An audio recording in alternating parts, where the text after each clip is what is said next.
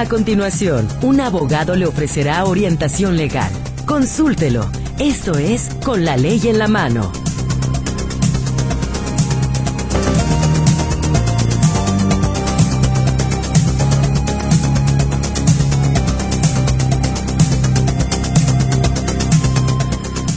¿Cómo está? Muy, pero muy buenas tardes. Les saludo con muchísimo gusto a nombre de todo el equipo de Con la Ley en la Mano, esperando que esté usted teniendo un muy buen jueves. Ya prácticamente, pues en las últimas horas también de este 2023, que digamos languidece.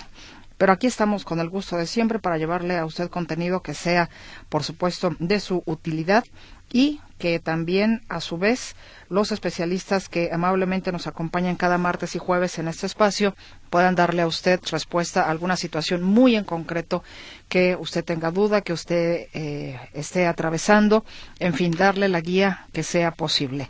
Le saludamos con mucho gusto a mi compañera Berenice Flores. Ella estará pendiente de su comunicación en las líneas telefónicas fijas que usted ya conoce, 33 38 13 15 15 y 33 38 13 14 21. El WhatsApp y el Telegram también están a su disposición en el 33 22 23 27 38. Mi compañero Roberto Álvarez le saluda en el control de audio ante este micrófono su servidora Mercedes Altamirano y en esta ocasión nos está acompañando vía telefónica la licenciada Nadia Costa. Ella es abogada con especialidad en proceso penal y la saludo con mucho gusto, abogada. ¿Cómo está? Muy buenas tardes. Gracias, Mercedes. Buenas tardes, ¿cómo estás?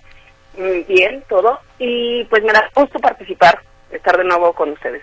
Pues yo le agradezco infinitamente y adelantamos a nuestra audiencia cuál es precisamente el tema que usted estará abordando, digamos, en, la, en el primer tramo del programa para que posteriormente, si nuestros radioescuchas tienen alguna duda, alguna inquietud, pues la puedan consultar con usted.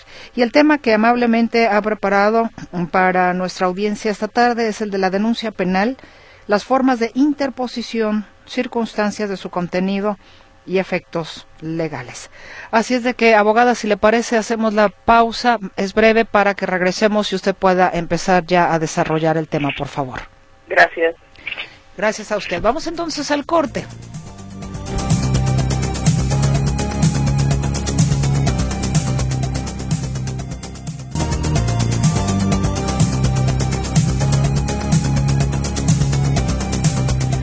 Regresamos ya ahora sí para que la licenciada Nadia Acosta, abogada con especialidad en proceso penal, pueda desarrollar el tema que ha preparado para usted esta tarde de jueves 28 por día, por cierto, día de los santos inocentes.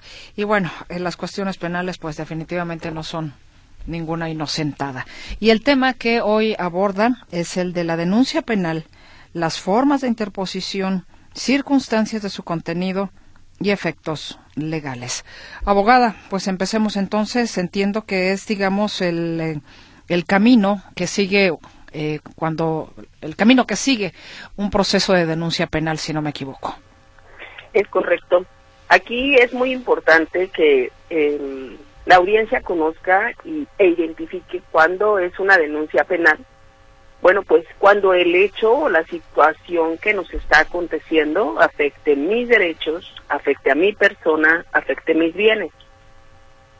Y bueno, son circunstancias ante quién las vamos a interponer, ante quién vamos a interponerlo. Bueno, los delitos los los eh, investigan los agentes del Ministerio Público y son delitos que pueda conocer el foro común, en este caso el Estado mismo, entonces serían presentados o hechos del conocimiento a un agente del Ministerio Público que se encuentre en la Fiscalía Estatal, que es la que se ubica en la calle 14.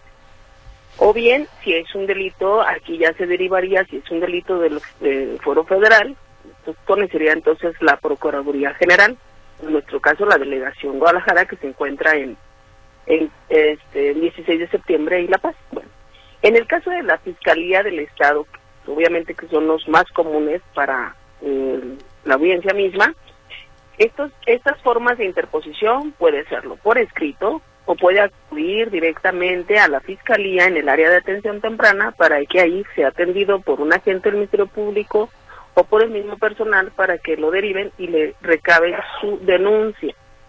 Es decir, es por comparecencia. También se pueden realizar denuncias a través de Internet. Pero estas denuncias, en especial cuando utilizamos vía correo electrónico o incluso la plataforma de la propia Fiscalía, aquí lo que acontecería es que definitivamente si hay un hecho que es oficioso, es decir, que no hay necesidad de que acuda, el Ministerio Público tiene la obligación de ir al lugar, investigar los hechos, verificar, eh, identificar a testigos, a personas, víctimas, pero en el caso de delitos o de hechos que puedan eh, requerir de la comparecencia de la persona, que son, le llaman delitos de querella, porque necesariamente debe de acudir la persona afectada a manifestarlo. Ahora bien, bueno, considerando que tuviéramos estas formas de interposición de manera muy general, ¿Qué es lo que tenemos que señalar en una denuncia? Es muy importante y es algo que, bueno, yo como ya en la práctica eh, me he dado cuenta que ocurre es que cuando se, se, interpone la denuncia, ya sea sobre todo por comparecencia, cuando se hace por comparecencia, porque es de, es de analizar que cuando se hace por escrito, pues va como más, eh, con más datos, más, eh, lleva más información, una narrativa de ocurrencia pero cuando lo hacemos por comparecencia, quizá la cantidad de personas, el trabajo excesivo que tiene quizá la fiscalía en ese momento, pues ya que rápidamente te toman una declaración y de manera muy general te toman datos. Sin embargo, para las circunstancias es muy importante que las personas señalen mínimo el lugar donde ocurrió, el día y la hora en que ocurrió, aproximadamente, porque pues aquí va a, muchas veces varían las, en la, mm, verán las cuestiones de tiempos. Entonces hablamos del lugar, día y fecha y el cómo ocurrió. Si fue una lesión, es muy importante que se especifique las circunstancias, si estaba sentada, de espaldas, de frente, si fue sorprendida, dónde fue la lesión, con qué se lesionó, eh, de qué manera se lesionó. Entonces, porque todas estas circunstancias ayudarían mucho a la gente del Ministerio Público para que en su momento pueda establecer una teoría del caso mínima para que con ello inicie una investigación para investigar y esclarecer el hecho. ¿Para qué? Bueno, porque en un momento dado esa teoría del caso se va ya va ya va a llevar que el Ministerio Público tenga que recabar o identificar, perdón, identificar los indicios, todo aquello que se pueda relacionar, todo aquello que nos pueda dar una luz en cuestión de a dónde tengo que ir, a cómo me voy a dirigir, eh, qué tengo que investigar, qué es lo que voy a solicitar, para que entonces conforme esos datos de prueba que van a ir integrándose a la carpeta como parte del antecedente y que en un momento dado le pueda dar entonces la cuestión de la existencia, ahora sí en un momento dado, que exista un hecho que la ley señale como delito y que pueda clasificarlo, eh, haga una clasificación preliminar, se le llama, para que pueda solicitar una audiencia ante un juez de control, para que por el delito, por el hecho que se el, el hecho que se presume y la probabilidad de que alguien lo cometió, obviamente con el señalamiento y la identificación muy eh, plena de las personas o de la persona que pudo haber participado en ese hecho. Aquí considero que es muy importante la cuestión de la información. ¿Qué información es la que le tengo que decir al Ministerio Público? Yo, pues, eh, me he dado cuenta, pues en la práctica, como lo señalo y con todo respeto, que muchas veces se quedan como cortos en las cuestiones de las denuncias. Pues incluso pues, puede ser porque tienen mucho trabajo en caso de que se presenten las denuncias eh, por comparecencia, pero también se pueden hacer esas ampliaciones donde puedo especificar de manera más detallada, clara, e incluso establecer como un este mero antecedente para que eh, se vea eh, la cuestión del hecho, cómo es que nace esa situación o por qué ocurrió. Esa es parte de la obligación que tienen las agentes del Ministerio Público para esclarecer el hecho, porque este es uno de los objetos principales que tiene el sistema de justicia penal. Si no esclarezco el hecho, entonces cuando voy a la audiencia, ya ante el juez de control, es probable, si no se esclareció debidamente o hay otra circunstancia que no corroboró o hay una circunstancia, circunstancia contraria que el Ministerio Público dejó corte no, no investigó, eso va a dar a, una afectación a la víctima. ¿Por qué? Porque entonces va a resultar que no se acredita ese hecho y que no hay una certeza en la propia investigación. Por eso es muy importante pues que tengamos los, la, la audiencia de la persona que acuda a la fiscalía para realizar una denuncia antes de firmar tenga que leer y que tenga que ver, este, que tenga que señalarse todas y cada una de las circunstancias de ocurrencia, lo que pasó, para que quede claro y para que el Ministerio Público pueda de ahí partir para poder ordenar actos de investigación o llevar a cabo esta investigación ya misma que integre esta esta carpeta de investigación que es la que se apertura con motivo de la denuncia que se interpone. Estas formas, y hablamos también de em, eh, las formas, eh, ¿qué es lo que qué es lo que sucede cuando yo interpongo mi denuncia? Pues lo que sucede es que se apertura una carpeta de investigación, te dan un número de carpeta ¿no? Y entonces se asigna un agente del Ministerio Público para que este Ministerio Público o el personal, que son los que van a auxiliarlo, para que se realice esta investigación, se ordenen los actos de investigación con base a las circunstancias que se hayan denunciado. Si yo no señalé el día, no va a quedar claro cuándo ocurrió el hecho. Si yo no señalé dónde me golpeó o este con qué me golpeó y que a lo mejor la herida, este, perdón, que es en el caso de lesiones, que es lo, el ejemplo más eh, típico, ¿no? Una, una lesión, este, si fue con un cuchillo, con unas tijeras, pues tengo que especificar con qué objeto, una piedra o con la propia mano, pues tengo que especificar y cómo me golpeó. ¿Para qué? Bueno, ese es un indicio, si se encuentran las tijeras, si se encuentra el arma, si se encuentra el objeto, bueno, pues ese sería el indicio. El dato de prueba sería recabar ese indicio identificarlo y agregarlo a la carpeta. Otra otro dato, otra, otro acto de investigación sería también recabar a los testigos. ¿Qué testigos estuvieron presentes? Cuando yo hago mi denuncia, yo tengo, por eso es muy importante señalar dentro de las circunstancias como si fuese una novela, ¿no?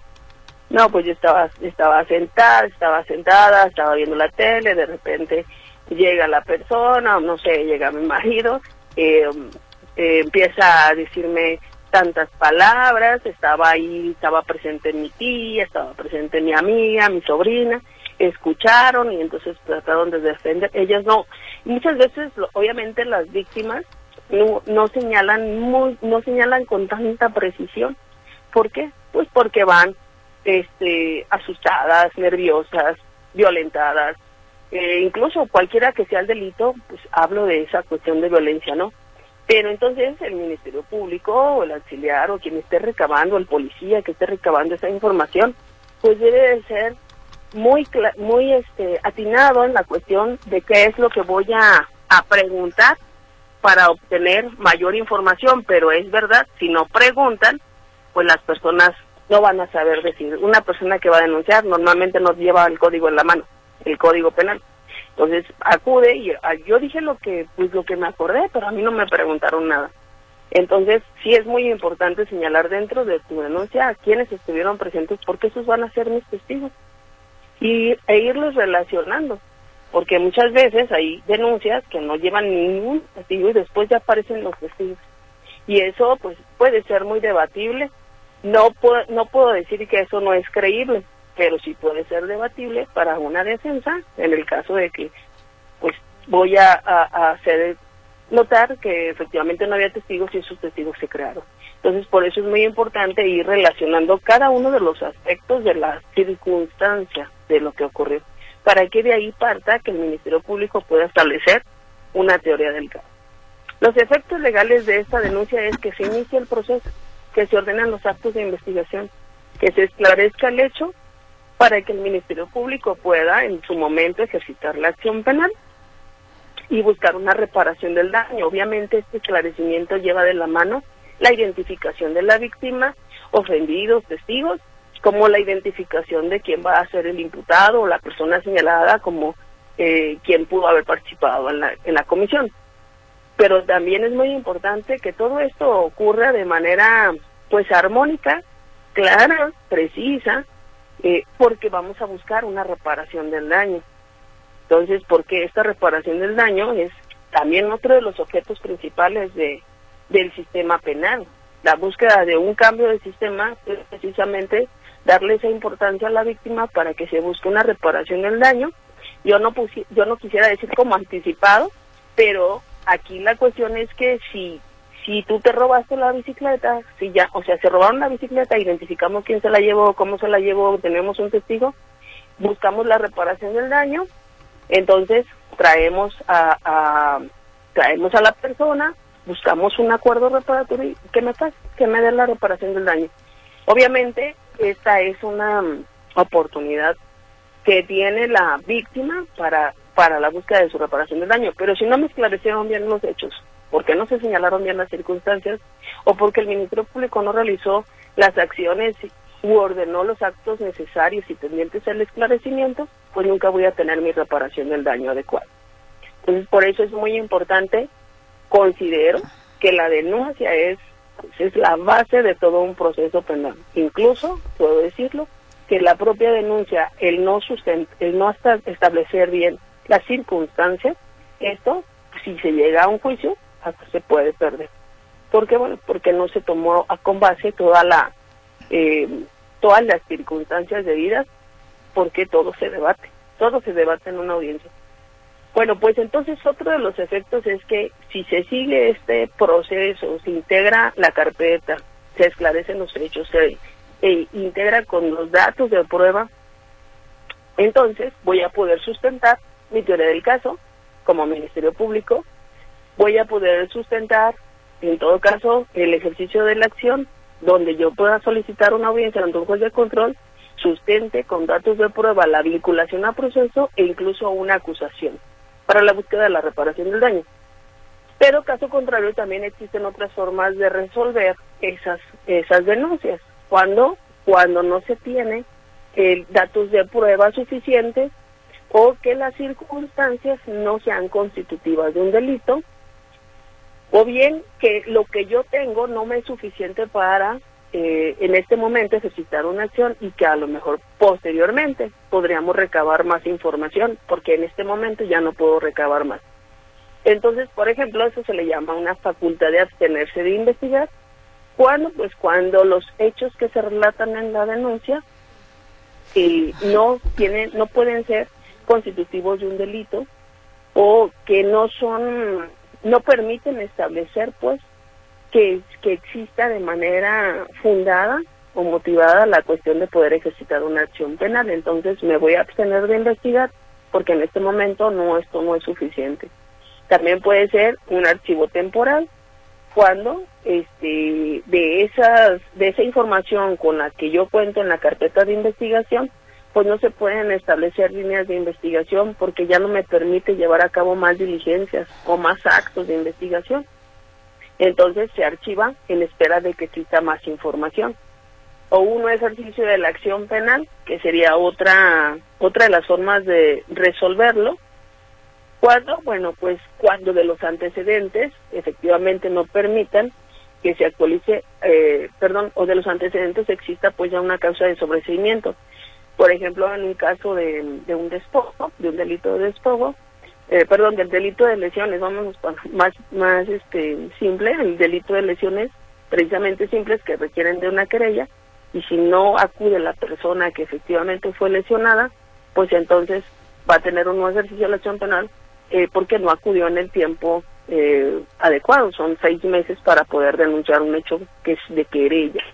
Entonces son circunstancias en las que puede resolver un agente del Ministerio Público una carpeta de investigación o bien ejercitar la acción penal que solicitar una audiencia ante el juez de control en espera de que se llegada la fecha de la audiencia que se fije, entonces poder formular una imputación con esos antecedentes y solicitar una vinculación a proceso.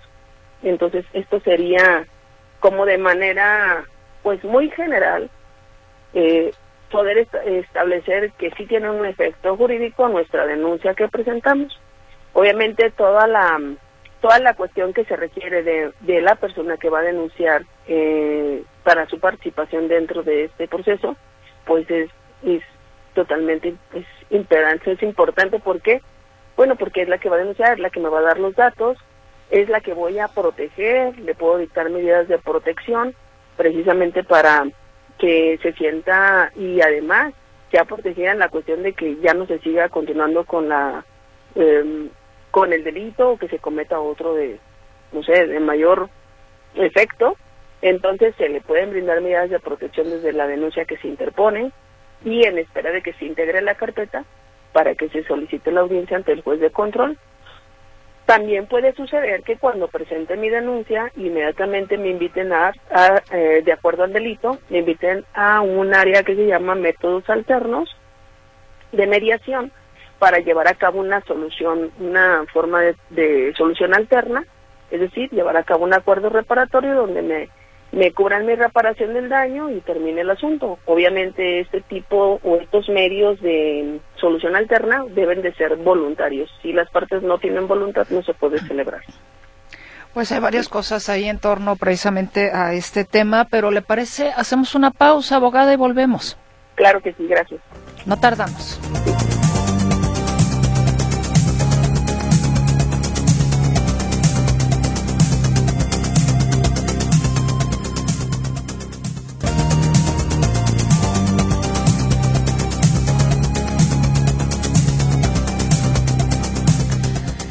De regreso. Hoy nos acompaña vía telefónica la licenciada Nadia Acosta, abogada con especialidad en proceso penal.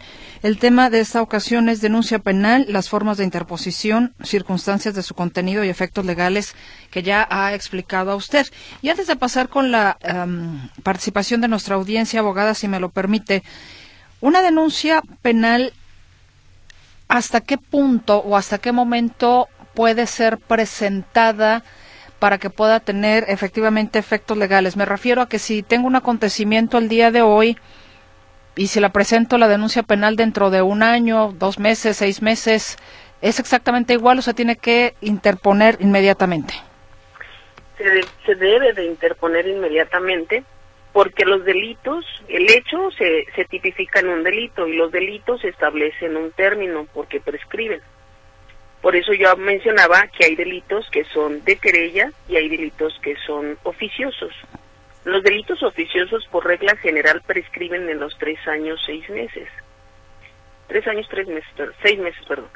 Y los delitos de querella son a los seis meses. ¿sí? Entonces, aquí, desgraciadamente, sí, la gente o el común y corriente o que vamos y presentamos una denuncia como cualquier ciudadano, no tenemos el código penal en la mano.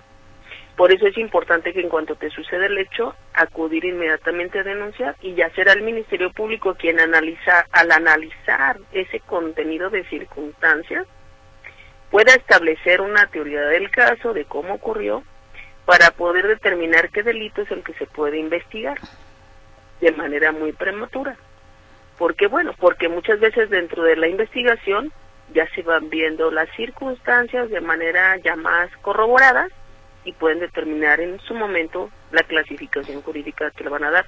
Pero entonces el Ministerio Público entraría al estudio de si este hecho eh, se puede investigar o se perdón se puede ejercitar una acción penal y que si por el tiempo sea válido. Hay delitos que prescriben en ocho años, hay delitos que prescriben hasta en 12 o 15 años, pero hay delitos que prescriben a los seis meses. Entonces es muy importante que las personas acuden de manera inmediata a denunciarlo, lo más pronto posible. Ahora, en muchas ocasiones, ¿qué tanto la situación, por ejemplo, de nerviosismo de la víctima le hace olvidar efectivamente algunas circunstancias que posteriormente o que pudieran haber sido a su favor, pero que no se acordó o, en fin no las pudo relatar y como bien dijo usted, las circunstancias son un factor importantísimo incluso para poder tener un buen resultado en un juicio a favor de la víctima. Así es. Pues aquí esta cuestión es que el Ministerio Público como la autoridad pues inmediata que conozca pues tiene eh, a, su mano, tiene obviamente los medios necesarios para dar la contención, la ayuda, la asistencia a esta víctima hombre mujer, lo que quien acuda a presentar una denuncia, cualquier cualquiera que sea la situación. ¿Por qué? Porque bueno, porque ellos tienen que dar una atención a la víctima, una tienen que tener además de esta mm, de este eh, cúmulo de em, ¿cómo se dice? Perdón, todas las cuestiones a las que puedan ellos hacer valer para la asistencia tienen que tener ahí psicólogos, tienen que tener este trabajadores sociales, sobre todo los psicólogos para que den una contención. Y entonces, si la persona está nerviosa, está fuera de sí o no se puede, no se recuerda, pues tiene que entrar a una contención precisamente para que esté más tranquila y pueda manifestar la situación. Pero también, pues obviamente depende y creo que tiene mucha, mucho que ver la cuestión de la autoridad en su responsabilidad de atención tanto para hacer valer los medios legales para la atención, como lo que digo que es esta cuestión de servicios de contención o psicológicos, como también para tener esa sensibilidad y poder empatizar. Aquí me refiero de una forma de empatizar, no que sí, me pongo en su lugar, pero en, una ocasión alguien me decía, sí, pero yo como, este, pues no, a mí no es que me están haciendo eso. Bueno, pues esa, esa, esa forma de empatizar es ponerme en el lugar de la víctima precisamente para poder saber cómo te sientes y entonces no te voy a atacar. Porque desgraciadamente, pues la forma en cómo nos conducimos a las víctimas, a veces ellas se sienten atacadas o ellos se sienten atacados porque dicen, oye, pues, vengo y señalo una situación y pues, salió por salir regañado. Entonces yo creo que esta parte es la cuestión de la sensibilización, profesionalización y capacitación que tenga el servidor público, pues desgraciadamente dependemos también de ellos, porque la víctima pues va vulnerable. Bueno, voy con la participación, si le parece bien, abogada de nuestro radio escuchas. Nos dicen, anónimo, hay una vecina que me golpeó y la imputaron por agresión dolosa. Ya fuimos a la audiencia. A ella le dieron medidas cautelares. La juez pero ella, mi vecina, a veces todavía me molesta y ella tiene que ir a firmar cada mes. ¿Yo cómo puedo saber si está yendo a firmar? Les llamo a los policías y me dicen que lo que dice la juez no tiene validez y que ellos no pueden hacer nada. Y de lo de la reparación del daño no me dijeron nada. Yo llevé mi constancia de lesiones y todo salió a favor mío. Bien. Aquí por lo que por lo que puedo deducir es que sí se vinculó a proceso porque cuando se dictó la medida cautelar se imputó, se vinculó a proceso y solicita la medida cautelar. Eh, hay un tiempo que se le llama plazo de investigación complementaria. Pero esto es parte del proceso. Lo que ella tiene que hacer porque la vecina sigue molestándola o porque la vecina se burla o le dice no voy a ir a firmar o lo que sea, ella tiene que acudir con el agente del Ministerio Público y hacérselo saber. Incluso yo sugiero que lo haga por escrito, que esa manifestación la dirija la gente del Ministerio Público y la, la realice por escrito y señale si la sigue molestando, entonces está violentando esa medida cautelar, lo que daría motivo a una cuestión de este pues de aprenderla. Entonces aquí si ella no lo, no lo hace el conocimiento al Ministerio Público nadie se va a dar cuenta. Pero como suele pasar que si el Ministerio Público tiene mucho trabajo o que no le pueden tomar su comparecencia, que haga un escritito que lo dirija a la gente del Ministerio Público con el número de la carpeta de investigación y que señale yo, fulanita de tal, manifiesto esto porque me ha siguió aconteciendo, porque esa medida cautelar no la está cumpliendo por esto y por esto. Hay una unidad de medidas cautelares que es la encargada de llevar a cabo la verificación de que esa medida se cumpla y normalmente ellos se comunican con las víctimas. Por eso es muy importante que eh, pues nuestra este, nuestro radio escucha pueda acudir a la gente del Ministerio Público y hacerlo de manifiesto. ¿Por qué? Bueno, porque aquí cuando se llevó a cabo la audiencia, el juez ordena a través de un oficio a medidas cautelares, las, las eh, perdón, a la unidad de medidas cautelares, le avisa cuáles son las medidas que se establecieron y que ellos tienen que estar verificando que se cumplan. Pero si la víctima me está diciendo, sabes que me sigue violentando, me sigue dañando, me, o sea, me afecta, se burla, entonces no está cumpliendo esas medidas hay que hacerlo el conocimiento, pero al Ministerio Público. Nos dice el señor José Reynoso, para preguntarle a la licenciada, si de dos testigos uno se raja, ¿ya no se sigue la investigación o hay algún atajo legal para subsanar esa situación? Bueno, aquí la cuestión es que el testigo tiene que ser requerido a través de la gente del Ministerio Público. Lo que tendría que hacer él es proporcionar el nombre y el domicilio y que sea el Ministerio Público quien lo cite, porque toda persona está obligada a, declarar respecto a un hecho que tenga conocimiento. Entonces no se puede este, abstener un testigo de declarar, salvo las excepciones que establezca la propia ley, como en el caso de que si la testigo resulta ser la esposa de la persona a la que estoy denunciando, pues no, no se va a abstener, no va a querer declarar, pero lo tiene que hacer ante la gente del Ministerio Público la manifestación. O sea, aquí en este caso, pues él tiene que proporcionar el, nombre y el domicilio al Ministerio Público, solicitar que sea citado, porque él ya no lo puede presentar. Pero si lleva un solo testigo, si lleva un solo testigo, podría ser suficiente, es posible, siempre y cuando, dependiendo de las circunstancias y que otros indicios existan, corroborar el hecho. ¿Por qué? Bueno, porque eh, no sé qué es lo que haya denunciado, pero si existe también un dictamen, si existe otro tipo de análisis, otro pericial, u otra información por otra autoridad. Entonces, si eso corrobora, el testigo también es parte de lo que corrobora. Entonces, se dice que pues podemos presentar de dos hasta 40 testigos, pero incluso los necesarios. Pero aquí sería cuestión de que lo vea con el agente del Ministerio Público para que sea quien lo cite. Nos eh, dicen, deseo a su equipo un próximo año nuevo próspero, con salud, que lo disfruten en compañía de sus familias, también a sus colaboradores, invitados y radioescuchas. Muchas gracias, Lulú. Y pregunta, dice, bueno, dice, luego preguntar a su invitada si da asesoría, si nos puede dar sus datos. Se explica muy bien. Gracias, claro que sí. Le, le dejo mis números. Sí, en un ratito más lo damos al aire para que la gente que esté interesada lo anote. ¿Le parece bien, abogada? Claro que sí, gracias a usted. Nos dicen, hola, buenas tardes. Respecto al tema, ya se perdió la confianza en la autoridad. El pasado 9 de agosto de 2022 fuimos víctimas de un asalto en nuestro domicilio. Presentamos la denuncia, fotos de los rateros, el vehículo donde se transportaron, hubo cámaras en las vialidades donde fue y nunca investigaron eso. Da paso a que uno tome justicia, ya que esas personas, me imagino, siguen ahí haciendo lo que quieren. A donde recurre uno no hay ley y la, la que hay es para unos cuantos Saludos, Vega. Este caso cuando prescribe fueron... ¿Qué? Este caso cuando prescribe fueron 150k en efectivo por venta de un vehículo días antes. Ay, no entendí. Será el mismo del asalto, ¿verdad? Sí, la misma persona del asalto. Pues yo creo que aquí sí, desgraciadamente están con esa decepción por parte de, pues de la propia institución, ya ni de la autoridad, es la institución social que tenemos la que nos está quizá fallando, o bueno, aquí también puede haber quizá una cuestión de comunicación.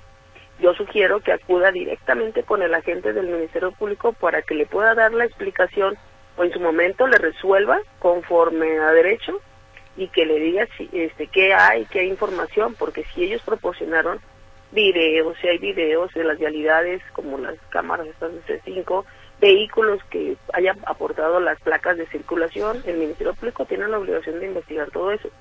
Pero si la víctima dice, no, pues nunca me han hablado, ya no me volvieron a hablar, que acuda, que acuda a la agencia del Ministerio Público con su carpeta de con el número de la carpeta de investigación y la agencia donde se haya integrado para que le den la información o en su caso acuda el Ministerio Público pues, ya dentro de la él es la autoridad máxima en la investigación sin embargo dentro de su organigrama pues tienen este un superior jerárquico que es un coordinador o que es el propio director para que le den salida y le den la atención a la persona Dice, buenos, buen día, saludos. En la reparación del daño por robo se teme que al señalar y reconocer al culpable, este lugar de llegar a un acuerdo amenace. Por ello es de pensarse si se señala al culpable. Uno solo espera recuperar lo robado, cuando fue asaltado por varios sujetos, con violencia, aunado a que saben tus datos al acceder a carpeta de investigación o porque te robaron documentación personal. ¿Qué sugiere?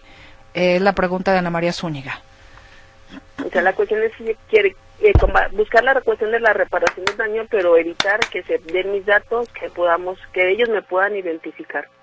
Podemos solicitar un acuerdo reparatorio, sí, este, hacer de manifiesto y solicitar que sea y sobre todo cuando ya es en audiencia pública que ya se, este proceso ya se lleva ante un juez de control es mucho más fácil hacer del manifiesto que sea la gente del Ministerio Público quien reciba la cuestión de la reparación del daño sea a través de él para que no estén presentes las víctimas, pero sí tienen que hacerlo de manifiesto. ¿Por qué? Porque para el juez va a ser muy importante que se evidencie la cuestión de que si la víctima sí, sí esté de acuerdo con esas cuestiones.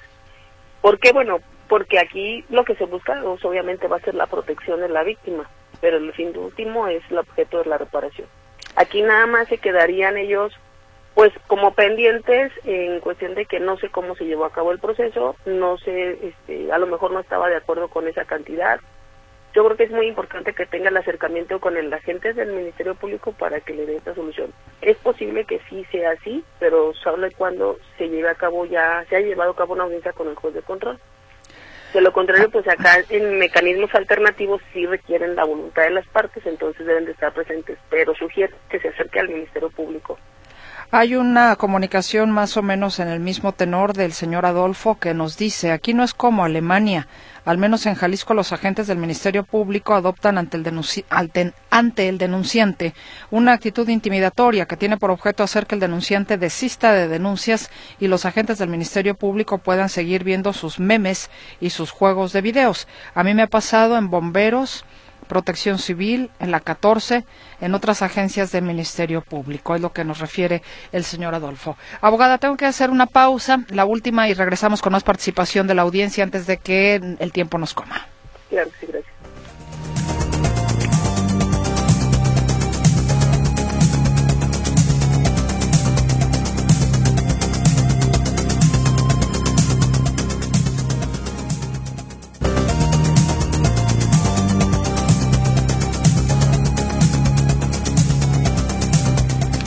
Regresamos, hay más participación de nuestra audiencia para la licenciada Nadia Acosta. Ella es abogada con especialidad en proceso penal. Alfredo Torres Manzano dice, felicito a la invitada por esta gran asesoría que nos está dando, que puede pasarle a cualquier gente. Muy interesante.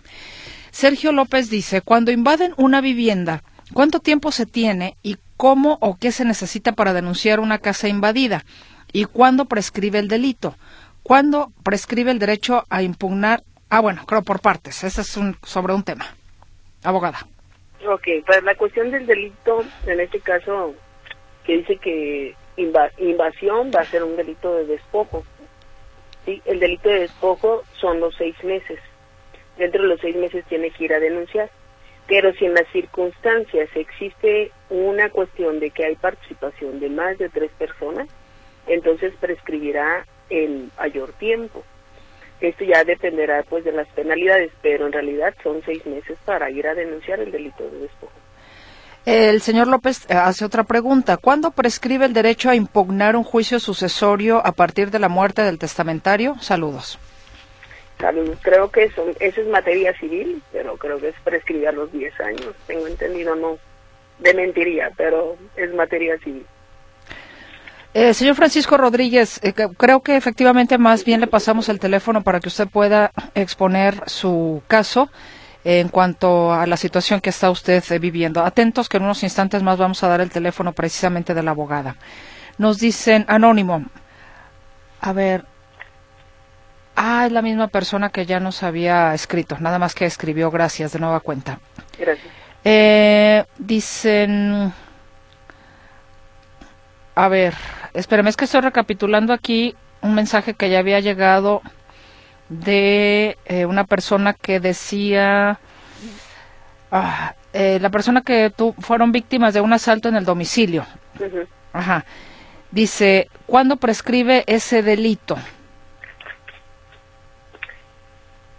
Es que el delito de el delito de robo prescribe en diferentes tiempos porque dependerá de las circunstancias del monto.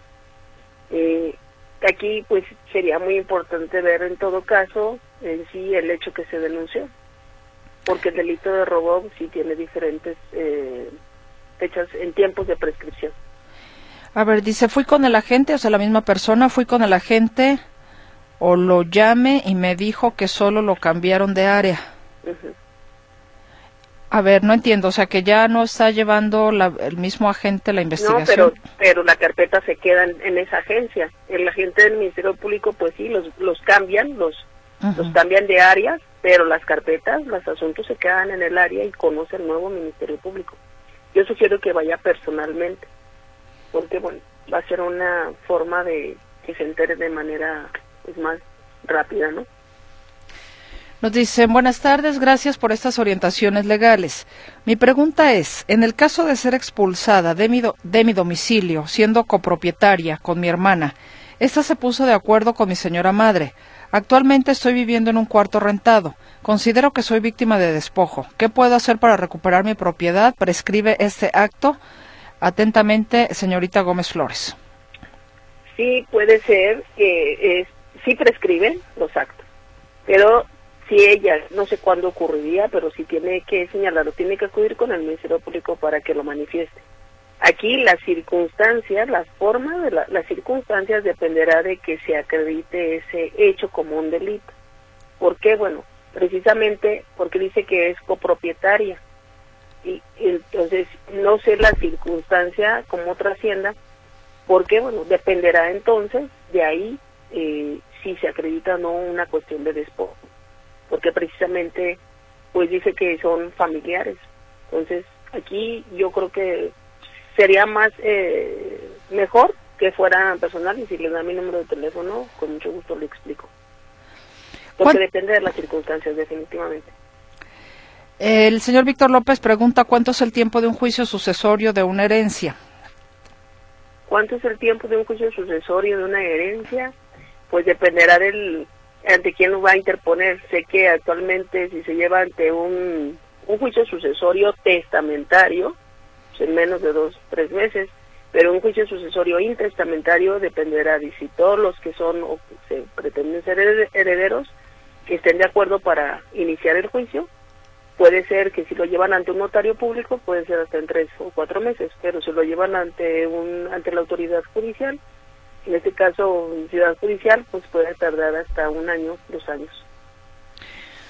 todo depende de, si están de acuerdo todos o si están, están vivos los herederos, o qué circunstancias son las que van a, cómo se va a plantear pues la demanda. Nos dicen buenas tardes, agradezco 2023 por escucharle cada martes y jueves con la ley en la mano. Aprendí mucho. Bendiciones y le deseo que todos los, todo lo que anhela se le den abundancia. Le envío un gran abrazo la estimo, eh, admiro, bendecido 2024, señora Diana Vega. Muchas gracias, señora Diana Vega, por sus muy buenos deseos. Esperamos que efectivamente el 2024 pues usted pueda eh, o nos tenga ahí como parte de pues de sus favoritos. Nos dicen, buenas tardes, ¿cuándo se sentencia, cuando se sentencia de separación de bienes, la sentencia se dio en febrero? Gracias, Juan Villarreal separación de bienes, debe ser un juicio de, no sé, separación de bienes, eh, eh, estaba casado, se divorció y una separación, pero no, no llevó sus asuntos. No sé a qué se refiere con esa. Si es que está como, don Juan está muy escueto y en todo caso esto es más del ámbito de lo civil, y lo familiar. es una sentencia civil. Nos dicen, buenas tardes, un abrazo para todos tus radioescuchas. Eh, de su amigo Armando Martínez y espero que para el siguiente año abran más el Telegram en todos los programas. Ese es mi principal deseo ya que no tengo WhatsApp ni me gusta. Don Armando Martínez, le mandamos un fuerte abrazo y muchas gracias como siempre por la generosidad de su comunicación. Eh, bueno, pues es, es, prácticamente ya todo lo que tengo en este momento de participación de nuestra audiencia. Si nos puede dar, por favor, el teléfono de su despacho, abogada, para las personas que están preguntando cómo contactarla, por favor. Claro que sí. El teléfono es 3318 415219. 3318 41 52 19 ese es vía WhatsApp. Si me envían el mensaje, con mucho gusto les regreso la llamada. O al 33 16 19 48 46. ¿Lo repita este último, por favor? Claro, 33 16 19 48 46. Este sí es el de su despacho. Cualquiera de los dos, en los dos este, los puedo atender. El primero es vía WhatsApp nada más. Y así me mandan el WhatsApp porque si en el otro es, normalmente si se ocupa, yo ya con mucho gusto ya tengo ahí el antecedente y ya me pongo en contacto. ¿Con qué horario?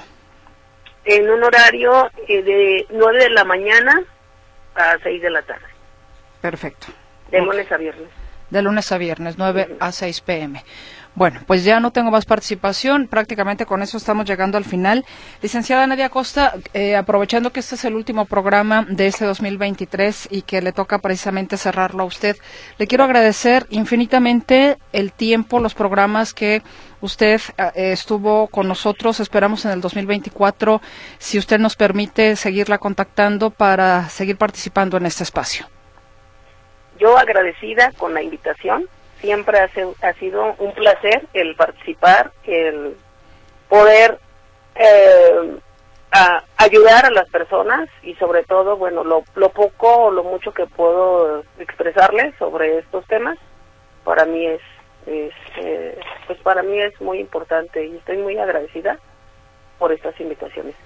Pues muchas gracias. Yo les deseo un feliz año. Gracias igualmente para usted y por supuesto también hacer extensivo este agradecimiento al resto de los abogados que con sus distintas especialidades cada martes y jueves también durante este 2023 nos han hecho favor de estar con la audiencia de Radio Metrópoli y la estación de las noticias. Un abrazo para cada uno de ellos. Muchas gracias, gracias de verdad y que el 2024 sea un año estupendo, que haya justicia, que en el 2024 Ojalá algún día pudiéramos cambiar estos programas de Con la Ley en la Mano, y espero que me entiendan el sentido del comentario, algo como recetas de cocina o una cosa por el estilo, ¿no? Es decir, lamentablemente mientras la justicia no es, mientras sigan cometiendo injusticias, pues seguiremos lamentablemente buscando defendernos cuando pudiéramos tener una sociedad en mayor armonía si cada quien se comportara como se debe de comportar, ¿no? Así es. O que nuestras instituciones sean tan efectivas que nos puedan brindar toda la seguridad y pues la cuestión de resolución en estos casos si se da un conflicto, ¿no? Exactamente, eso también es muy importante. Pues muchas gracias, abogada, y gracias a usted por su atención. Que tenga muy buena tarde y también muy buena mañana si nos escuchó en la retransmisión. Hasta la próxima, hasta el próximo año, de hecho.